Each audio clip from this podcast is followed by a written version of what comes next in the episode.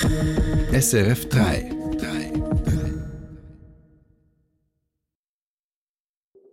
Braucht es vor dem Sex künftig ein explizites Ja oder ein explizites Nein, damit es keine Vergewaltigung ist? Der Ständerat bleibt beim Nein, er macht aber einen Kompromissvorschlag. Dann, wo wären die Schäden bei einem Erdbeben in der Schweiz besonders groß? Eine neue Analyse zeigt, besonders Städte sind verwundbar. Außerdem soll Mieterinnen und Mietern einfacher gekündigt werden können. Der Nationalrat sagt ja im Falle von Eigenbedarf. Das und mehr jetzt im Info 3, heute mit Annalisa Achtermann. Ja, wann gilt Sex als einvernehmlich und wann beginnt sexuelle Gewalt? National- und Ständerat haben sich in dieser Frage angenähert. Der Ständerat ist zwar nach wie vor für die sogenannte Widerspruchslösung, aber mit einem Zusatz. Aus dem Bundeshaus Ruth Witwer. Künftig soll im Schweizer Sexualstrafrecht die Widerspruchslösung gelten. Wer sexuell bedrängt oder bedroht wird, muss eindeutig Nein sagen, verbal oder nonverbal, also mit Gegenwehr. Wenn die Täterschaft diese Signale ignoriert, ist es eine Vergewaltigung. Der Ständerat hat sich heute erneut und in Einklang mit dem Bundesrat für die Widerspruchslösung entschieden. Rechtsanwalt und Mittelständerat Beat Rieder. Mit dieser Fassung umgehen wir unlösbare Probleme bei der Beweisführung und Beweislastverteilung und wir vermeiden die Verletzung von grundsätzlichen strafprozessualen Prinzipien wie der Unschuldsvermutung oder dem Recht des Angeklagten zu schweigen. Neu will der Ständerat die Widerspruchslösung zudem um das sogenannte Freezing erweitern. Wer diesen Schockzustand eines Opfers ausnützt, soll bestraft werden. Der Rat bestimmte nicht nur, was neu als Vergewaltigung gilt, sondern auch die Bestrafung. Er will, dass eine Vergewaltigung nicht mehr mit einer Geldstrafe geahndet werden darf, weil ein Vergewaltiger ins Gefängnis gehöre, sagte etwa SVP-Ständerat Werner Salzmann und begründete dies dies mit einem Vergleich. Toblerone musste das Matterhorn von ihrem Logo entfernen, wegen den Swiss-Test-Vorschriften. Wer dagegen verstößt, erhält eine Geldstrafe oder Freiheitsentzug. Wollen Sie jetzt sagen, dass ein Vergewaltiger die gleiche Strafe erhält, wie einer gegen das Swiss-Test verstößt? Ganz knapp abgelehnt hat der Rat eine höhere Strafe für Vergewaltiger, die das Opfer nötigen oder bedrohen. Da blieb der Rat bei einer Mindeststrafe von einem Jahr. Verurteilte Täter müssen neu an Kursen und Gewalttherapie teilnehmen. Man habe eine Brücke zum Nationalrat gebaut, sagte heute Justizministerin Elisabeth Bohm-Schneider. Die Gegnerinnen und Gegner der Widerspruchslösung wollen den Kompromiss annehmen. SP-Nationalrätin und SP-Frauen-Co-Präsidentin Tamara Funicello. Ich weiß, wie weit das der Weg ist, den wir gekommen sind und ich weiß, dass wir keine Asse mehr im Ärmel haben, dass wir kein Pulver mehr haben zum Verschießen und darum nehmen wir das jetzt und gehen dann zurück auf die Straße und erkämpfen den nächsten Fortschritt, genauso wie wir es hier gemacht haben. Mit dem Freezing-Zusatz und den Gewaltberatungen sei man am Limit. Der Ständerat werde sich nicht mehr weiter bewegen, so Funicello. Der Nationalrat dürfte diesem Kompromiss nach der Diskussion über ein paar verbliebene Differenzen zustimmen. Die Gelegenheit dazu hat er frühestens in der Sommersession. Nun zu weiteren Meldungen des Vormittags und die hat Mario Sturni.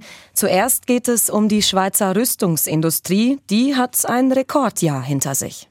Insgesamt haben Schweizer Unternehmen im vergangenen Jahr Kriegsmaterial für 955 Millionen Franken exportiert.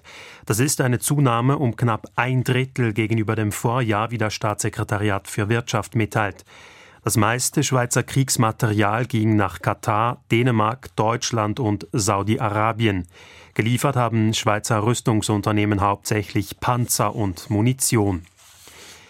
Die sogenannte Burka-Initiative soll auf Bundesebene umgesetzt werden, das will der Ständerat. Er ist auf eine entsprechende Vorlage eingetreten, er will sie also beraten. Eine Minderheit meinte, dass der Verfassungsartikel zum Verhüllungsverbot auf kantonaler Ebene umgesetzt werden soll. Volk und Stände hatten die Volksinitiative Ja zum Verhüllungsverbot vor zwei Jahren angenommen. Der Bundesrat schlägt nun Bußen von höchstens 1000 Franken vor, wenn jemand das Gesicht verbotenerweise verhüllt. Zudem soll es verschiedene Ausnahmen geben.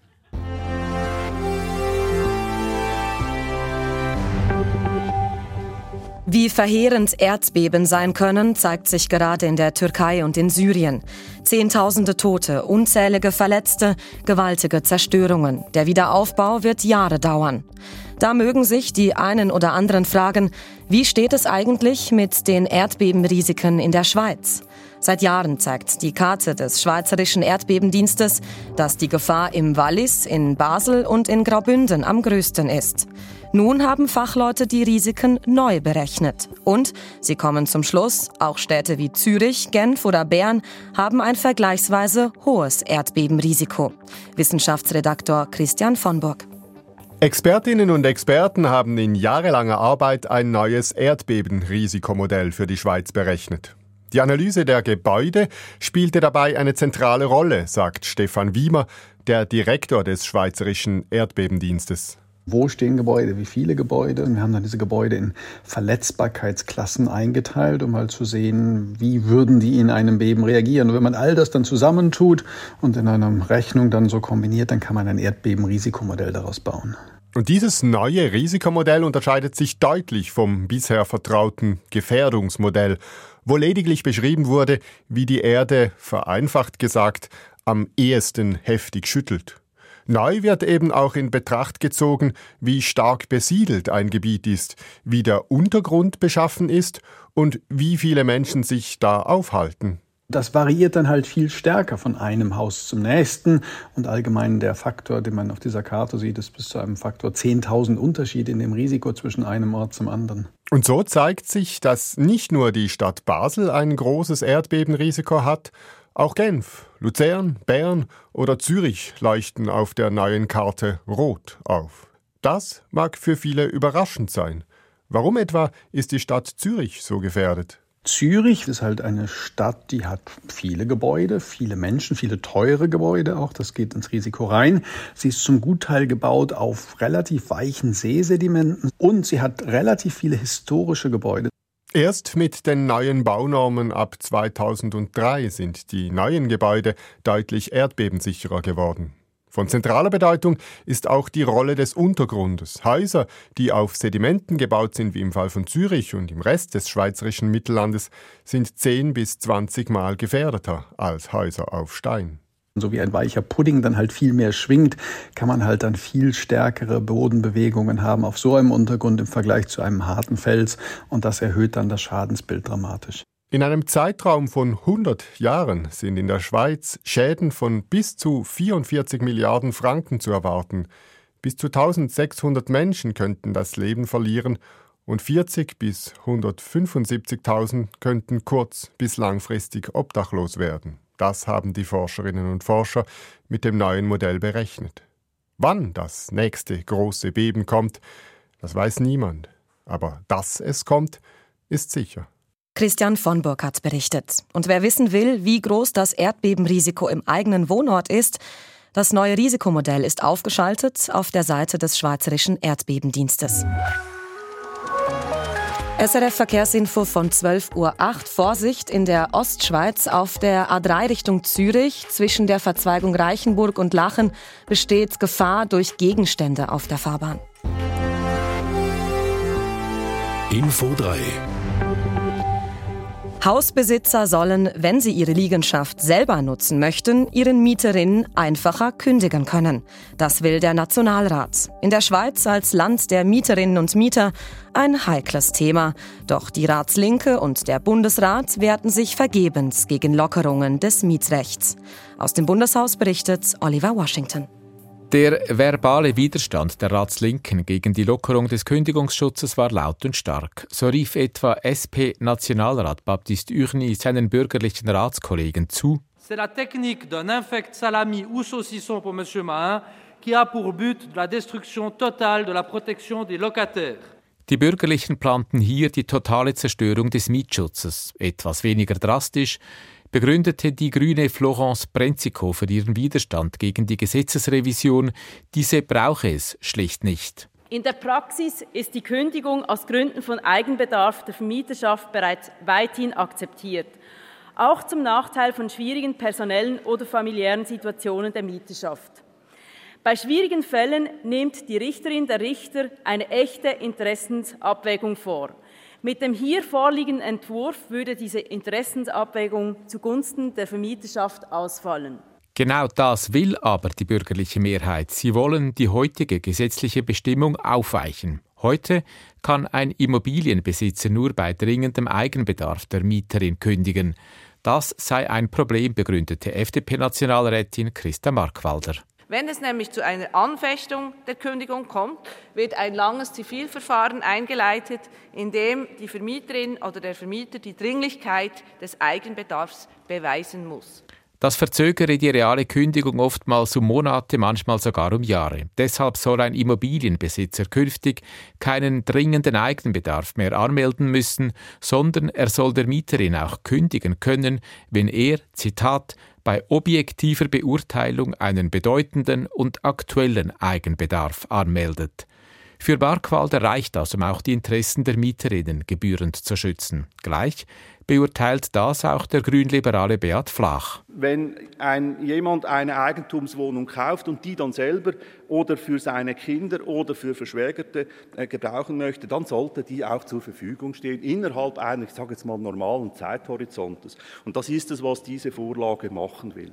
Eine solide bürgerliche Mehrheit sagte Ja zu dieser Lockerung des Kündigungsschutzes und das, obwohl sich auch Bundesrat Guy Parmelin vehement dagegen aussprach denn die Erfahrung zeige, dass sich Vermieter und Mieterin in den meisten Fällen gütlich einigen könnten, weshalb ein solcher Eingriff in den Kündigungsschutz unverhältnismäßig sei. Nun geht die Vorlage in den Ständerat. Nochmals zu Mario. Nicht viel geht's heute in Frankreich wegen Streiks. Ja, ausfallende Züge, stornierte Flüge und geschlossene Schulen, das ist heute in Frankreich an der Tagesordnung.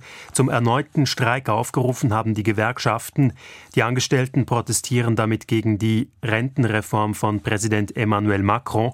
Unter anderem sieht diese vor, dass das AHV-Alter schrittweise steigt auf 64 Jahre. Die Gewerkschaften rechnen damit, dass sich bis zu zwei Millionen Menschen am Protest beteiligen und auf die Straße gehen.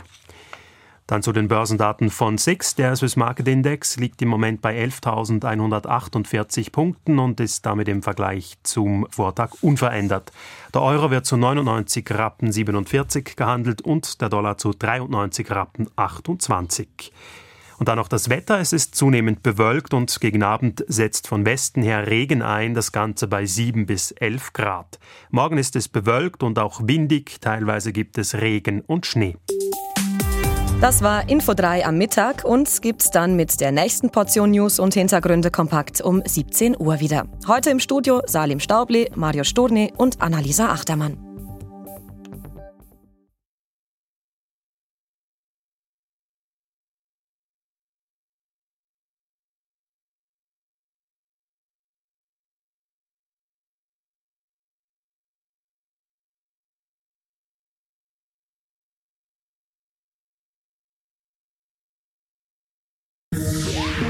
Sendung von SRF3. Mehr Informationen und Podcasts auf srf3.ch.